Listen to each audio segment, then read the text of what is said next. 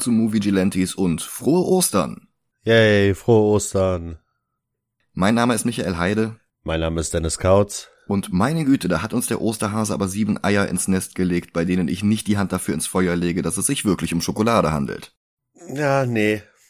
Über Dragon Ball haben wir schon in Episode 52 gesprochen. Damals hatten wir uns den bisher einzigen Versuch Hollywoods angesehen, Akira Toriyamas legendäre Reihe zu verfilmen, die eigentlich nur seine Vorliebe für Martial Arts Filme von Bruce Lee und Jackie Chan auf den chinesischen Roman Die Reise nach Westen aus dem 16. Jahrhundert rüberbügeln sollte die später aber in immer aufwendigeren Kämpfen und Kampfturnieren eskalierte.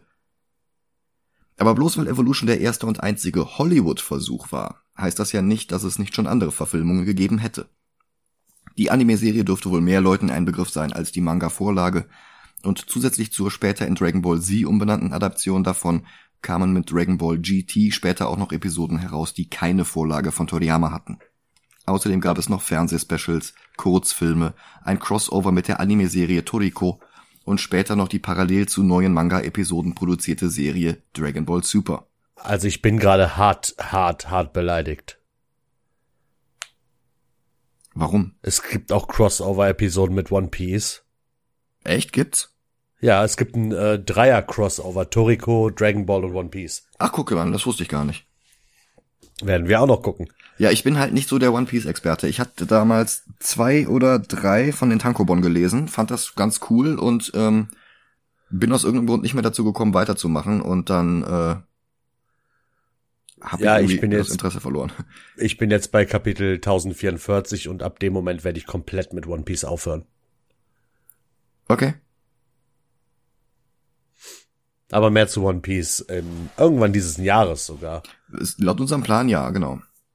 Zurück zu Dragon Ball, da hatte es tatsächlich schon zwei Realverfilmungen gegeben, bevor irgendwas davon jemals bei uns im Fernsehen gelaufen wäre. Allerdings waren beide nicht offiziell. Die haben nicht mal Seiten in der englischen Wikipedia. Aber 1989 kam eine chinesische Verfilmung in Taiwan heraus, ein Jahr später folgte ein koreanischer Versuch. Und weil der zweite uns in einer etwas besseren Qualität vorliegt und weil die beiden außer der Release-Nähe gar nichts miteinander zu tun haben, sehen wir uns jetzt den koreanischen zuerst an. Ja. Dragon Ball Saora Son Goku, Igeora Son Goku, ich kann leider koreanisch aus nicht aussprechen und ich habe nirgendwo was gefunden, wo dieser Titel ausgesprochen wird, damit ich versuchen kann, das nachzusprechen. Ähm, der heißt wörtlich übersetzt so etwas wie Son Goku kämpfe, Son Goku gewinne. Und als der herauskam, hatte Dragon Ball Z gerade eben bereits begonnen, aber das hatte bis auf ein paar Kampfrüstungsdesigns eigentlich keinen Einfluss mehr auf die Produktion gehabt. Der Film beschränkt sich ohnehin auf die früheren Abenteuer von Son Goku. Ja, und ja. wir sehen uns den jetzt an. Bis gleich. Bis gleich.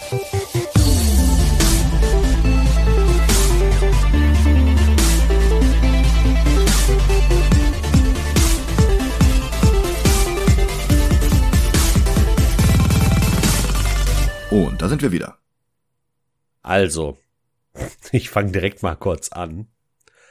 Wenn wir die Filme danach bewerten würden, wie sehr, wenn, wie nah sie am Original sind, Mhm. müsste der Film auf den Top, unter den Top 10 Filmen sein. Ja, ähm, es gibt ein paar Einschränkungen. Das meiste war davon wahrscheinlich auf dem Budget ähm, zurückzuführen. Aber ich meine jetzt, ich meine jetzt rein von der Story und den Charakteren her. Ja, okay, ja. Da wäre der wahrscheinlich irgendwie Top 5. Sagen wir Top 20, aber ähm, okay. schon schon vorne mit dabei, ja.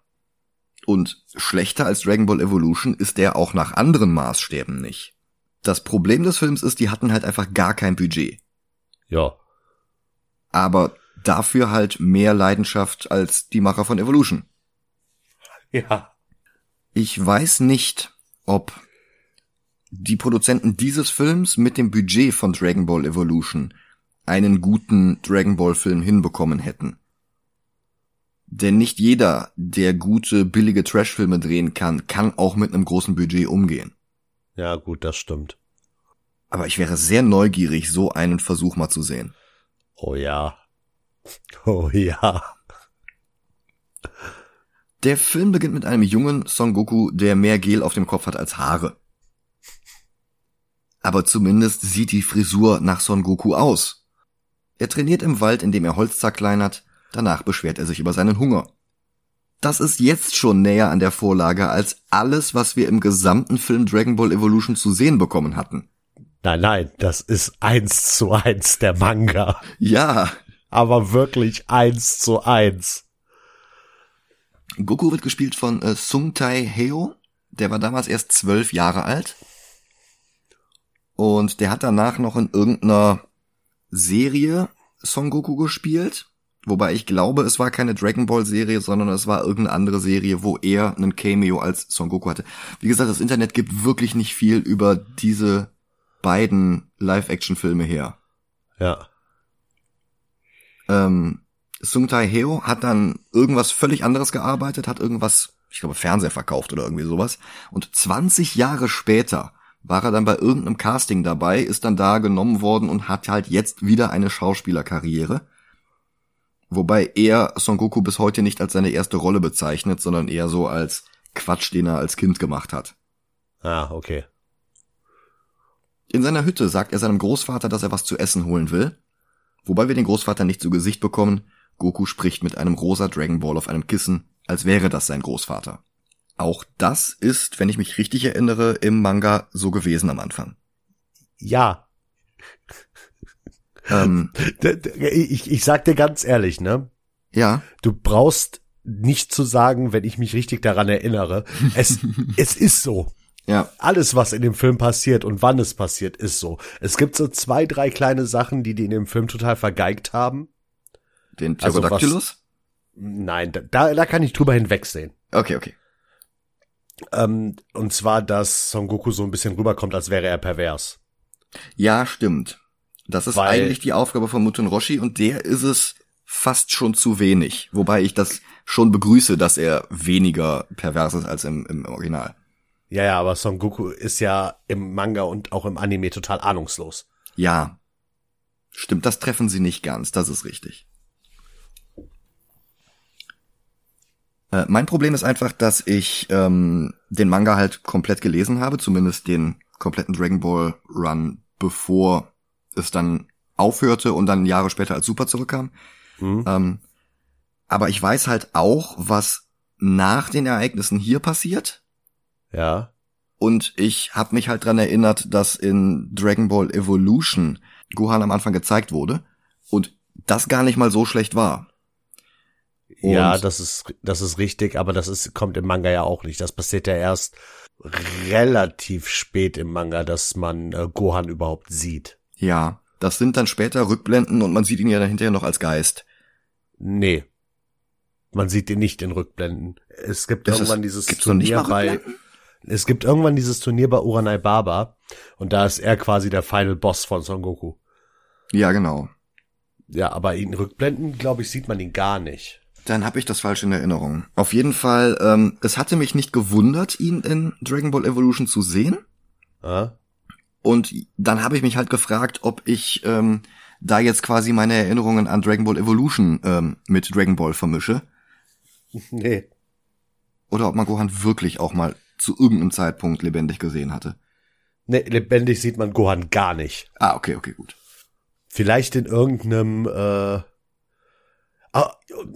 ja, jetzt, jetzt kann man ein bisschen kleinkariert werden, weil man sieht äh, eine Rückblende von Muten Roshi, wo er jung ist und da sieht man auch Gohan. Aber Ah, okay. es, es, es geht halt so in die Richtung diese Piccolo-Geschichte. Mit dem Meister hier von äh, Muten Roshi und so. Und ich meine, da sieht man auch Gohan, aber sonst Ja. wirklich lebendig ist Gohan nie. Okay, okay, gut. Ist ja auch irrelevant. Ähm, belassen wir es dabei, dass es hier in diesem Film so ist wie in der Vorlage. Ja. Bloß, dass der Dragon Ball schon wieder eine andere Farbe hat. also ich, ich verstehe das nicht. In Dragon Ball Evolution waren die Dinger rot Ja. und hier sind sie rosa, ja. aber eigentlich sind es halt echt so, ja, wie, wie, wie Bernstein. Gelb und mit orangenen Sterben. Ja. Sternen. Ja. Nun gut. Goku springt in einem gleichermaßen lächerlichen und großartigen Effekt zum Fluss hinunter.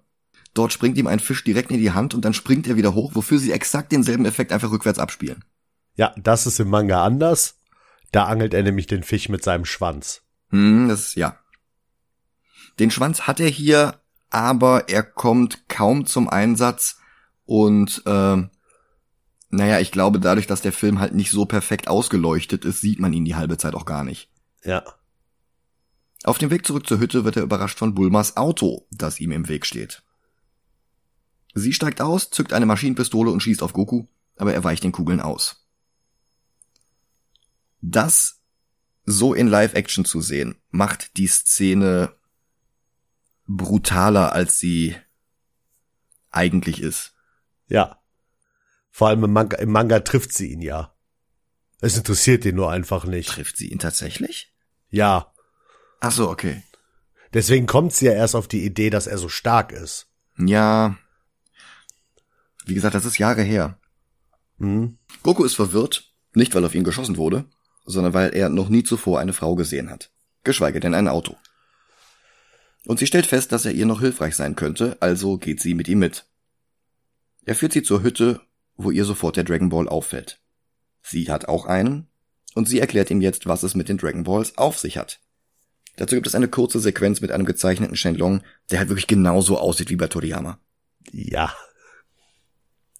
Das Interessante ist, dass der nicht ähm, auf gewöhnliche Weise animiert ist. Also man sieht nicht die schwarzen Umrisse und dann ist der bunt ausgemalt, sondern die Umrisse sind grün.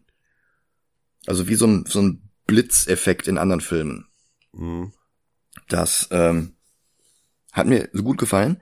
Ähm, das Studio, das diesen Film produziert hat, ist auch sonst ein Animationsstudio gewesen. Ah, okay. Was halt sehr viel erklärt. Bulma will alle sieben Dragon Balls haben, weil sie sich einen Freund wünscht, den schönsten Freund der Welt. Goku will seinen Dragon Ball aber nicht abgeben, damit sie alle sieben versammeln kann, selbst dann nicht, als sie ihm anbietet, dass er ihren Po betatschen darf. Da ist er jetzt noch nicht so pervers. Also Na, er sagt ja am Anfang, wenn er das Auto beobachtet, äh, äh, mal gucken, ob hier irgendwo Brüste sind. stimmt. Aber ich glaube, er hatte erwartet, die am Auto zu sehen und nicht im Ja, ja, Auto. ja, ja, ja, das, das am Auto. Aber Mhm. er hat keine Ahnung, was es ist und in dem Film selber auch nicht, wie Hm, man später merkt. Also Ja. beziehungsweise gleich schon. Ich Ja. weiß nicht, ob Boobs noch eine andere Bedeutung hat nicht, dass ich wüsste. Oder ob das einfach nur ein richtig schlechter Übersetzungsfehler ist.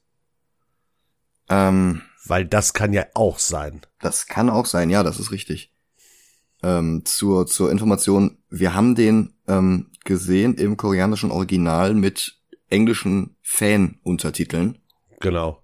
weil man den anders nicht auftreiben kann. Es gibt leider keinen offiziellen Release, geschweige denn irgendwas mit einer englischen Tonspur oder geschweige denn einer deutschen. Ähm, also das, das ist halt wirklich nur so äh, guckbar. Ja. Aber es passt irgendwie zur Qualität des Films.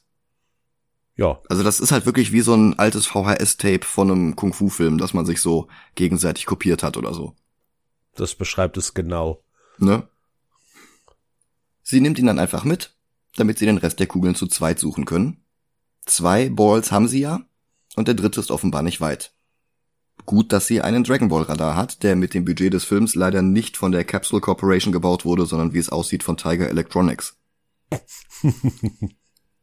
Das ist halt echt so ein altes 80er Jahre LCD-Spiel. Und man sieht sogar das Spiel, wenn sie das Ding anmacht. Das könnte sogar so ein äh, Nintendo Double Screen äh, Game Watch sein. Habe ich auch erst überlegt, weil man da sowas hochklappen kann. Aber im Deckel ist kein zweiter Screen Ja gut. und der hat kein Steuerkreuz. Das Game Watch war ja das erste Gerät mit dem Steuerkreuz, das äh, Nintendo bis heute noch verwendet, also bis auf die ähm, Switch Joy-Con. Ähm, aber die die äh, Switch Pro Controller haben ja auch eins. Ja. Ich glaube von Gunpei Yokoi erfunden. Das kann gut sein. Ja. Und da das Ding hat halt wirklich so ein Tiger ähm, Ding mit so mit so äh, erhabenen Hubbeln auf den vier Enden des Kreuzes. Also das ist ziemlich sicher so ein Tiger Ding. Hm. Was allerdings von der Capsule Corporation stammt, ist das Motorrad, das sie jetzt aus einer Kapsel zaubert, die sie in einer kleinen Kassette mit sich herumträgt. Und damit ist der Film schon tausendmal besser als Evolution. Oh ja. Bei einer kleinen Pinkelpause wird Bulma dann plötzlich angegriffen von einer Tokusatsu-Version von dem Pterodactylus, den ich eben angesprochen hatte. Normalerweise ist das ein sprechender Flugsaurier. Ja. Und hier ist das halt einfach so ein Typ in einem Kostüm mit sehr schlechten, naja, das sind noch nicht mal Flügel, ne? Nee. Also das sind, das sind ungefähr so richtige Flügel wie äh, Karnevals Engelsflügel. Ja, ja, das trifft. Überhaupt hat der Film äh, einen ganz massiven Tokusatsu-Einfluss.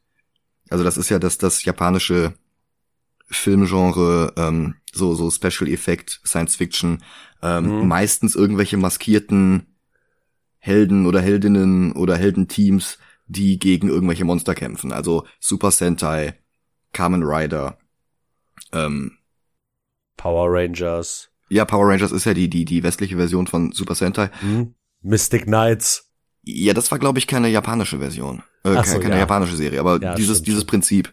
Ähm, ja. Bei uns gab es, glaube ich, noch ähm, VR, wie ist denn das? VR Cops, VR Squad, VR Fighters, irgendwie sowas. Hi, mich aus dem Schneiderraum hier. Es ist natürlich VR Troopers. Da kam ich nicht drauf in dem Moment. Äh, Winspector gab's noch bei uns. Und ähm, ja, der Versuch, Kamen Rider bei uns zu etablieren, war Masked Rider und das ist äh, ziemlich gescheitert. Ja. Aber auf diesem Niveau sind halt die meisten Kostüme in diesem Film tatsächlich haben sie sich Kostüme von einer Tokusatsu-Produktion ausgeborgt, nämlich Sparkman. Das Aussehen von diesem Flugsaurier ist die erste richtige Abweichung von der Vorlage. Aber immerhin konnten sie dem Film so einen der für die Serie charakteristischen Kämpfe Mann gegen Mann geben, die bei den frühesten Manga-Kapiteln noch nicht so präsent waren. Mhm. Also, ich sag jetzt, sie konnten dem Film so eine Szene geben, aber Sie konnten es versuchen, trifft's eher. Ja. also das Ergebnis hat einen absoluten Trash-Charme, aber wirklich Talent hatte hier keiner, der involviert war. Immerhin geht's schnell. Und es wird auch später noch besser. Nach einem kurzen Szenenwechsel, der Prinz Pilaf einführt, holt Bulma ein Haus aus einer Kapsel, damit sie rasten können. Das Haus ist komplett eingerichtet mit Porzellanvasen, jeder Menge schon aufgeblasener bunter Luftballons und einem Fernseher mit Empfang und auf dem sehen sie sich jetzt den Dragon Ball Anime an. Ja, das ist, das ist so, das ist großartig. Ja. Goku stellt fest, dass sein animiertes Ebenbild genauso aussieht wie er. ja. Bulma bringt Goku bei, sich zu waschen. Dabei fällt ihm das erste Mal auf, dass sie eine Oberweite hat. Als sie herausbekommt, dass er 14 ist, also nur zwei Jahre jünger als sie, da wirft sie ihn aus dem Badezimmer. Wie im Manga. Ja, er jagt Abendessen, aber sie findet die frisch erlegten Tiere ekelhaft. Und dann krabbelt eine Schildkrötenpuppe auf das Haus zu.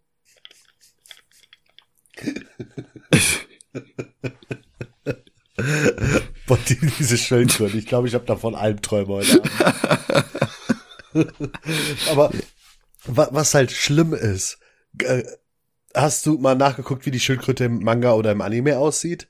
So. Ja, das ist genau dasselbe Gesicht. Ja. Ja. Aber diese Bewe Bewegungen in dem Film sind grausam. Ja. Ja. Also, das ist jetzt nicht irgendwie äh, eine Puppe oder ein Animatronic oder sowas. Ich glaube, das ist wirklich ein Kostüm, wo ein Mensch drin steckt und sich ja. bewegt. Ja, aber sowas von. Und das, das führt halt wirklich dazu, dass die Bewegungen nicht nach Schildkröten aussehen. Nein, die sehen so aus, als hätte ein Zombie in ein Kostüm gesteckt und er müsste rumkriechen. Ja. Ähm, das ist übrigens ein, ein, eine gute Überleitung zu unserer Episode nächste Woche. Hä? Turtles 3. Oh Gott. Zurück in Bulmas Luxushütte will sich Goku an sie kuscheln und er ist überrascht, dass sie keinen Penis hat. Sie wirft ihn wieder raus, wo er dann mit Styropor-Felsbrocken trainiert. Ich finde die, ich finde die Szene aber im Manga doch ein bisschen lustiger weil er legt sich ja wirklich bei ihr auf den Schoß mhm. und merkt halt, dass da nichts ist. Und ja. fängt dann an zu schreien, oh no, the balls. Und äh, Bulma wird dadurch wach und sagt, what is with the Dragon Balls? Ah. Ja, okay, verstehe. und danach schießt sie auf Son Goku. Danach schießt sie auf Son Goku? Ja, weil sie dann rafft, was er gemacht hat. Ah. Ja. Was zu einer sehr, sehr awkward Situation äh, nächstes Kap im nächsten Kapitel mit Muten Roshi führt. Weil im Manga bekommt sie den Dragon Ball von ihm nur, wenn sie ihm sein Höschen zeigt. Ja, ja, ich erinnere mich dran. Ja, sie hat aber keins mehr an wegen Goku. Hm, hm. Aber ich glaube, sie hatte vergessen, dass sie keins mehr anhatte und äh, will ihm dann mhm. das Höschen zeigen. Genau ja, das. ja, ich, ich, ja. Mitten in seinem Training sieht er dann plötzlich die Schildkröte. Er bietet an, sie zurück ins Wasser zu bringen, aber da stellt sich ihnen plötzlich ein weiterer Kämpfer in den Weg. Und Goku besiegt ihn mit lustig gefilmten Stunts, bei denen er bei jedem einzelnen Schlag vorher durch die Luft springt, bevor seine Faust im Gesicht des Typen landet. Mhm. Du, äh, Nochmal im Vergleich zum Manga. Ja. Das ist eigentlich, ist das ein riesengroßer Bär in der äh, Kriegerrüstung. Okay, es sollte der Bär sein, alles klar. Ja. Und die Größe passt einfach gar nicht. Ja. Weil Son Goku steht im Manga und im Anime halt auf dem, auf der Schwertkling, auf dem, auf dem Schwert von dem Typen. Einfach so. Hm. Um das mal, das Größenverhältnis klarzustellen. Ja. Und ähm, die Rüstung, die er hier anhat, das ist eigentlich auch schon eine Saiyan-Rüstung, oder? Nee, also die ist sehr nah an der Rüstung dran von diesem Bären. Und dann war das ein anderer Charakter, weil irgendwer hatte halt so original diese Rüstung wie Nappa oder äh, Vegeta. Ja, genau. Ja, das ist einer von Prinz Pilaf. Ja, okay, okay. Dann sind sie am Wasser angekommen und die Schildkröte bedankt sich. Bulma stellt sich vor, sie hätte einen Badeanzug dabei, was in einer Traumsequenz mündet, in der sie einen Badeanzug anhat. Dann endet diese Traumsequenz ohne irgendeine Pointe oder irgendeinen Sinn und die Schildkröte kommt wieder aus dem Wasser zurück und auf ihrem Rücken reitet jetzt Muten Roshi. Als Dank für die Hilfe schenkt er Goku eine fliegende Wolke, auf der der Junge sofort durch die Lüfte saust. Jindujun. Mhm. Und auch bei Bulma bedankt er sich mit einem Dragon Ball, den er zufällig um den Hals hängen hatte. Keine Höschen nötig. Nee. Ich frage mich auch, was mit der Frisur von Muten Roshi in dem Film falsch ist. Das ist wirklich bizarr. Ich meine, was ist denn so, so, so schwer daran, einfach eine Glatze zu machen? Ich habe keine Ahnung. Der, also der, der Schnurrbart, der ihm fehlt, den, den hat er quasi ähm, über den Ohren aus den Schultern rauswachsen, also aus, aus, aus den Schläfen rauswachsen. Ja. Es, äh, das ist völlig bizarr. Das ist halt irgendein koreanischer Komiker, der auch tatsächlich eine jahrzehntelange Filmkarriere hatte. Ähm, ich kenne den halt nicht, deshalb weiß ich nicht, äh, ob das womöglich eine Anspielung auf eine seiner früheren Rollen oder sowas ist. Also, ähm, ich weiß nicht, wenn du, wenn du das jetzt im, im Westen drehen würdest und du hättest da jetzt einen, einen Mr. Bean oder sowas, mhm. dann hättest du ja vielleicht auch irgendeine Anspielung auf Mr. Bean. Ja. Also vielleicht ist das sowas. Mhm. Weil anders kann ich mir das auch nicht erklären, dass der so eine bizarre Frisur hat. Ja. Bulma und Goku reisen weiter und finden einen alten Mann, der in panischer Angst vor dem Monster Ulong lebt. Das hatte sich angekündigt, um die Tochter des Mannes mitzunehmen und zu heiraten. Auch hier eine leichte Abweichung, denn im Manga sieht man sehr viel mehr von Ulong als Monster. Ja. Und naja, wenn du halt ein Budget hast von äh, einer Tüte Instant-Nudeln, dann, dann kriegst du halt nicht diese Monster hin. Und sie haben immerhin ein paar nette Lösungen gefunden. Ja. Bulmas Game Watch piepst und sie stellt fest, dass die Tochter ebenfalls einen Dragon Ball besitzt. Und Goku bietet jetzt an, Ulong zu besiegen, wenn sie dafür den Dragon Ball bekommen. Er verkleidet sich als Mädchen und tritt vor die Tür.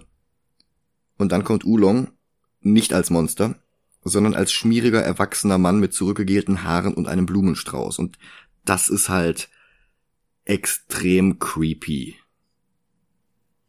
Wir wissen, dass seine eigentliche Form sehr viel harmloser aussieht. Und äh, jetzt hier einen erwachsenen Geschäftsmann zu spielen, der ein Mädchen heiraten will, ähm, das. Hm. Ich bin gerade bei dem Kapitel, wo äh, Oolong das erste Mal auftaucht. Mhm. Und er taucht quasi als Oger auf. Und das zweite Mal taucht er auf als Oger in genau so einem Anzug und mit genau demselben Blumenstrauß Strauß wie im Film. Hm. Goku bringt ihn jedenfalls dazu, gegen einen Laternenpfahl zu laufen. Und dann pinkelt er gegen die Laterne. Im Stehen. Der Typ bemerkt dadurch, dass er gar nicht das Mädchen vor sich hat. Und in einem aberwitzigen Stunt wirft Goku das Mädchenkostüm von sich. Also das, das fetzt halt wirklich links und rechts von ihm weg und fliegt ähm, aus dem Bild. Der Mann hingegen verwandelt sich jetzt in einer Rauchwolke in einen Kampfroboter. Das ist eins dieser Kostüme, das sich die Produktion von Sparkman ausgeborgt hatte. Da ist äh, dieser Roboter sogar auf dem Filmplakat vom Film gewesen. Der Roboter eröffnet das Feuer, aber Goku weicht wieder aus. Dann schießt er mit seinem Schaumgummistock und der Roboter verwandelt sich zurück in Oolongs Standardform, ein sprechendes Schwein auf zwei Beinen. Und das sieht mit diesem Billo-Budget irgendwie drollig aus, aber auch irgendwie gruselig. Ja. Das ist halt so ein etwas zu großer Kopf, in dem halt der Kopf vom Schauspieler drin steckt. Ähm, das Gesicht sieht fast so aus wie von Toriyama gezeichnet. Aber es ist, das ist wirklich Uncanny Valley. Also nicht in der, in der ähm, CGI-Definition, sondern wirklich aus dem Bereich der Robotik, wo es ja eigentlich herkommt. Also ein künstliches Gesicht, das halt nicht simpel genug gehalten ist, das aber auch nicht so realistisch aussieht, dass man es wieder annimmt. Das ist halt wirklich dieses, wenn dieser Kopf auf einem anderen Körper stecken würde, einem etwas bedrohlicheren Körper, dann wäre das halt ein Serienkiller aus einem Slasher-Film. ja, stimmt schon. Na ja, gut. Das Dorf ist gerettet und Bulma bekommt einen weiteren Dragon Ball ausgehändigt. Oolong schließt sich ihnen an, weil Bulma glaubt, dass auch seine Gestaltwandlerkräfte ihr noch nützlich sein könnten. Und auf einem Jetski, das sie zu dritt reiten, werden sie dann angegriffen von Mai, die in dieser Version Gestaltwandlerfähigkeiten wie Oolong hat. Und auch in Dragon Ball Evolution hatte sie sich verwandeln können. Mhm. Also da war sie die Handlangerin von Piccolo, hier arbeitet sie wie in der Vorlage für Pilaf. Sie greift also den Jetski an als schwimmender Riesentausendfüßler. Ich nehme an, auch das ist ein Prop aus Sparkman, aber ich habe da nichts zu finden können. Mhm. Goku besiegt sie und dann gehen die drei an Land. Der Kampf ist sehr unspektakulär, weil er im Wasser stattfindet und weil Goku halt pitchnass ist und das, das sieht dann halt nicht schön aus. Oolong will jetzt eigentlich gar nicht mehr mit, aber Bulma besticht ihn mit Süßigkeiten, die allerdings mit einem starken Abführmittel versetzt sind. Und Oolong gräbt ein Loch, kackt hinein, wischt den Hinter mit Klopapier ab, das er zufällig dabei hat, dann streiten die, dann gräbt er sich noch ein Loch und kackt auch dort hinein und dann wirft er die Rolle Bulma an den Kopf. Ende der Szene. Das ist so Live-Action mit dieser creepy Oolong-Version. Also, ich hätte jetzt fast Puppe gesagt. Das ist halt nicht lustig. Da, da brauchst du den Zeichenstil für. Ja. Und wie mehrere Szenen in diesem Film hätten sie das vielleicht besser gestrichen. Weil der ist einfach viel zu lang. Dann kommen sie in das Gebiet von Yamcha und auch der ist sehr viel näher an der Vorlage als Evolution, wenn auch vielleicht etwas älter als im Manga. Ja. Aber er hat sogar einen kleinen Pua, den sie hier durch ein Plüschtier dargestellt haben, das in einer Szene eine Zigarette raucht. Ja. Also Ich sehe dein Problem nicht. Dürfen Kuscheltiere etwa keine Zigaretten rauchen? es ist einfach ein, ein, ein spannender Kontrast, ein Kuscheltier mit einem Akira Toriyama Design rauchend zu sehen. Ja. Das Ding ist halt super niedlich. Das ist so wie so ein Dragon Quest Slime. Wenn der da jetzt einfach mit einer Kippe im Mund rumhängt, das, das passt halt nicht. Yamcha greift die Reisenden an und will all ihr Geld und all ihre Kapseln. Goku kämpft gegen ihn und dabei bekommt Yamcha heraus, dass Goku der Enkel von Gohan ist. Und er hat Respekt, will Goku jetzt aber erst recht besiegen, um sich zu beweisen. Und die beiden rammen sich gegenseitig in Gebirge, die einfach nur aus lockerem Lehm bestehen und naja, das sind halt wieder so Tokusatsu-Effekte. Das ist so wie, wie, wie wenn ähm, der Megazord gegen irgendwelche riesengroßen Monster kämpft. Ähm, solche Kulissen sind das hier halt. Ja. Das ist so das, was ähm, Fist of the North Star im Anime hatte, aber dadurch, dass das hier halt diesen, diesen trashigen Charme hat, wirkt das sehr viel schöner. Mhm. Dann macht Goku wieder seinen Sprungangriff, den wir eben schon gesehen hatten, aber Yamcha gibt nicht auf. Bis er Bulma sieht und sofort unsterblich verliebt ist. Er fährt davon. Aber er lauert auch den dreien bei nächster Gelegenheit wieder auf und hört, wie sie von den Dragon Balls sprechen. Und jetzt will er die stehlen. Und dann sieht er durchs Fenster Bulma nackt im Badezimmer und vergisst seinen Plan wieder. Am nächsten Morgen sieht er am Strand, wie Chichi gegen einen Gegner kämpft.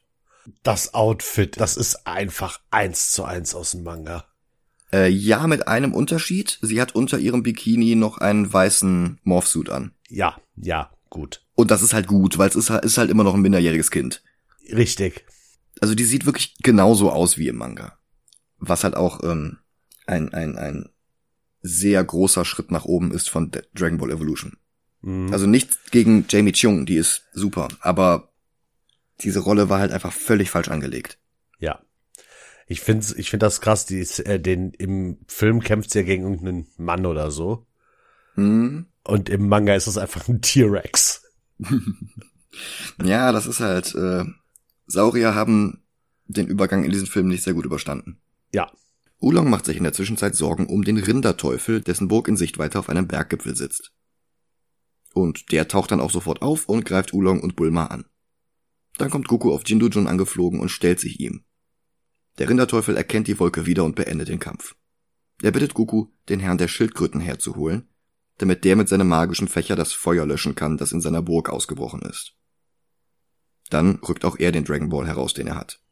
Außerdem soll Goku noch Chichi einsammeln, und das macht er auch, und sie reitet mit ihm auf der Wolke.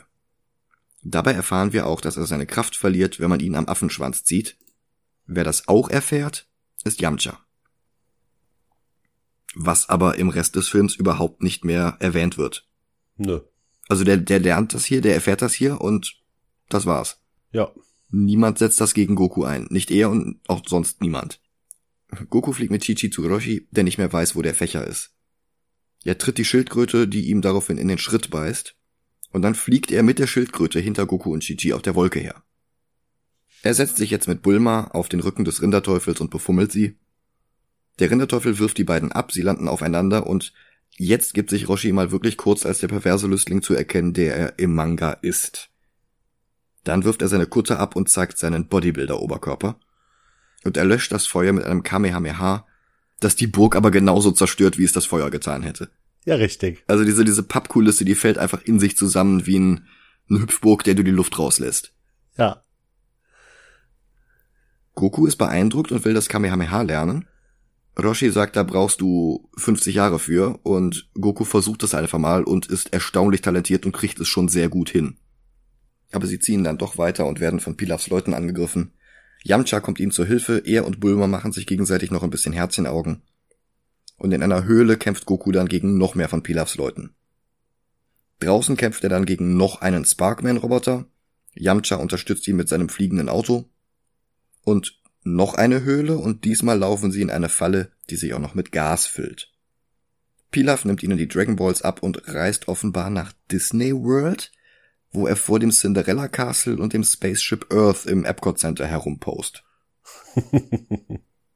Also ich habe mal überlegt, ähm, dass das Schloss, dieses Cinderella Schloss, das steht auch im Tokyo Disney World oder Disneyland, Aha. aber dieses diese diese geodäsische Kugel nicht, dieser dieser Dome.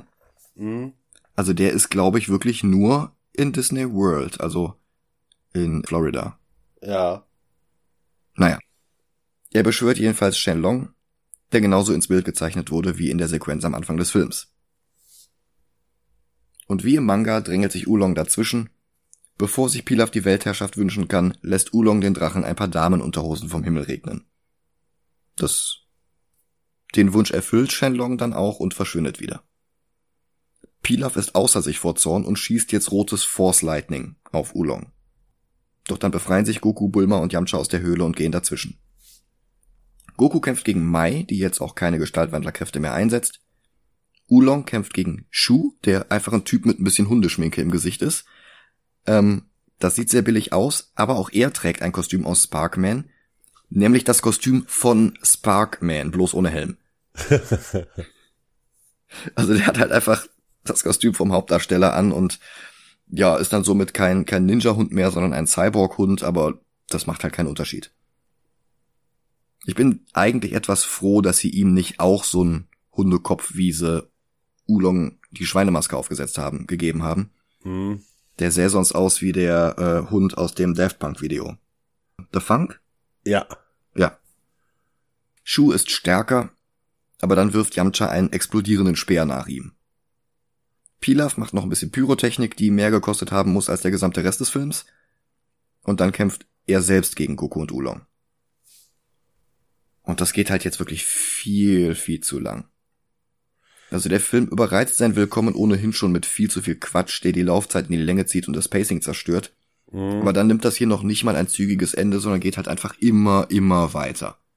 Und dann kommt sogar noch die Schildkröte von Roshi dazu und kämpft gegen Pilaf. Und dann besiegen sie Pilaf plötzlich doch ganz schnell. Bulma ist traurig, dass sie sich jetzt keinen Freund wünschen kann, woraufhin sie halt einfach innerhalb von zwei Sekunden mit Yamcha zusammenkommt. Ja. Dann grinsen doch mal alle in die Kamera, während im Hintergrund ein Feuerball hochgeht und das ist dann auch schon wieder sehr Tokusatsu und dann ist der Film vorbei. Ja. Das, naja. Besser als Evolution ist er auf jeden Fall, aber mit dem möchte ich ihn auch eigentlich gar nicht vergleichen, Nein. sondern mit Big Tits Zombie. Okay. Beide sind ähnlich trashig, aber Big Tits Zombie hat mehr Augenzwinkern dabei. Ja. Und so respektvoll die Vorlage auch behandelt wird, ich finde, der koreanische Dragon Ball geht halt echt zu lange. Ja. Wenn man da zwei, drei Kämpfe und vielleicht noch ein bisschen Quatsch, der nur auf dem Papier funktioniert, rausgestrichen hätte, dann hätte der Film einen deutlich besseren Flow. Mhm. Und Big Tits Zombie hatte einen besseren Flow. Ja. Also Respekt vor dem Versuch, wirklich alle Plots der ersten paar Dragon Ball Bände in einen Film zu quetschen. Äh, die ersten beiden. Das einzige, was aus dem zweiten Band fehlt, ist, wie Son Goku bei Muten Roshi ankommt. Ich habe gerade nebenbei quasi parallel die Seiten aufgeschlagen, als du erzählt hast. Ah ja, okay, okay. Dass er sich in den Riesengorilla verwandelt, war das erst später? Nee, das fehlt im Film. Okay. Das ist nämlich bei Pilafs Castle. So hatte ich es in Erinnerung, ne? Das, was sie hier durch diese Höhlenszene ersetzt haben. Genau, Olong wü- wünscht sich halt das Höschen. Pilaf sperrt die alle weg und dann ist das halt äh, dieses, ja, ihr seid jetzt in einem eingemauerten Ding, oben ist ein Glasdach und wenn die Sonne scheint, äh, geht ihr alle drauf, weil es ultra heiß wird. Hm, Und dann, kommt, halt der Mond. Genau. Ja, genau, ja. Das fehlt halt, halt. Ja. Aber ich sag mal, dadurch, dass die halt CGI-mäßig nichts, also sehr viel mit äh, praktischen Effekten und wenig CGI gemacht haben, finde ich es gut, dass die es rausgelassen haben. Ich verstehe das und es hätte halt den Film noch länger gemacht. Ja. Aber wenn ich überlege, was für Aufwand die gemacht haben, um äh, Ulong zu machen, Ja. um den den Pterodactylus-Menschen äh, zu machen, ähm, dass die da diese diese Sparkman-Roboter eingebaut haben. Das Ding ist eh schon ein Tokusatsu-Film. Wieso haben die nicht einfach irgendwen in ein Gorilla-Kostüm gesteckt? Ja, gut, aber ich finde halt, ist besser, dass sie es so gemacht haben, als wenn sie jetzt äh, so ein hässliches Gorilla-Kostüm genommen hätten. Also, Also sorry. ganz ehrlich, in diesem Film wäre das schon irgendwie geil gewesen, oder? ja, gut, das stimmt. Insgesamt ist es aber wie gesagt eh alles zu viel. Und die aus Sparkman geliehenen Roboteranzüge geben dem Film zwar den Anschein eines besseren Production Value, aber ohne hätte der Film echt besser funktioniert. Äh, Trotzdem hat auch Dragon Ball natürlich eine ganze Menge Charme. Also dieses Zigarette rauchende Plüschtier. Die Schildkröte.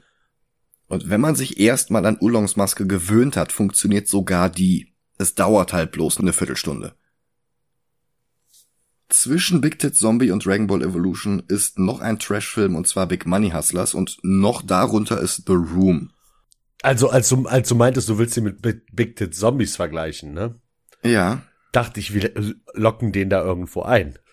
Ach so, ich, ich äh, hab den erstmal nur so als, als Richtwert genommen und ich finde ihn halt schlechter als Big Tit Zombie. Ja, ja, das ist okay, aber jetzt kommt halt der kritische Punkt. Und zwar Respekt vor der Vorlage. Ja, gut, okay, dann, dann, äh, müsste er eigentlich unter Asterix, oder? Weil Asterix der Gallier ist super nah an der Vorlage. Und die Werner-Dinger sind alle super nah an der Vorlage. Ja, aber er müsste über Ghost in the Shell und Fantastic Four.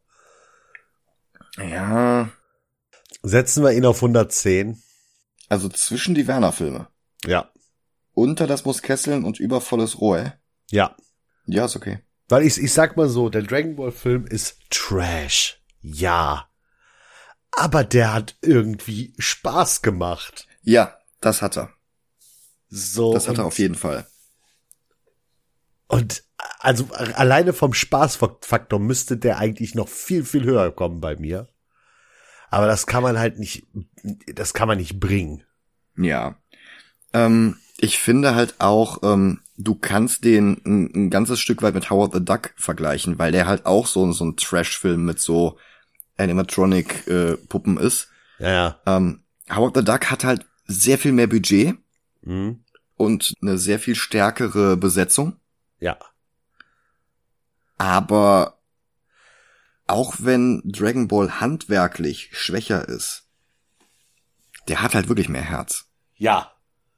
Also, ich, ich würde wirklich gerne sehen, was passiert wäre, wenn die das Budget von Dragon Ball Evolution gehabt hätte. Aber trotzdem ihre Leidenschaft behalten hätten. Ja. Ich weiß halt nicht, wie weit du mit Leidenschaft kommst. Ich, ich glaube, du musst halt auch ein Stück weit dieses Hollywood-System verstanden haben.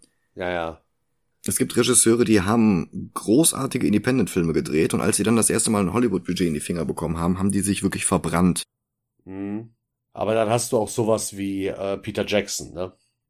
Ja klar, manchmal funktioniert, sicher. Ja. So, über volles Rohe. Da ist er. Nächste Woche geht es mit hässlichen Schildkrötenkostümen weiter. Oh ja. Und tatsächlich sind wir dann auch in Japan. Mhm. Wir gucken Turtles 3. Ja.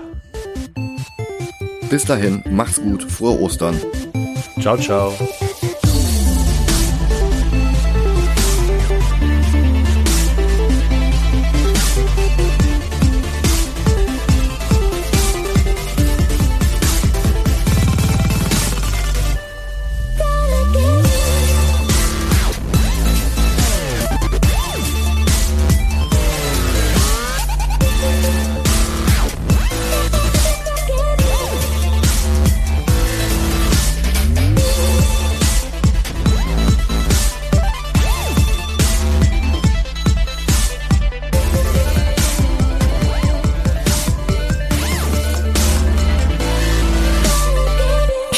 Tippfehler, ich habe Schuldkröte geschrieben. Schuldkröte.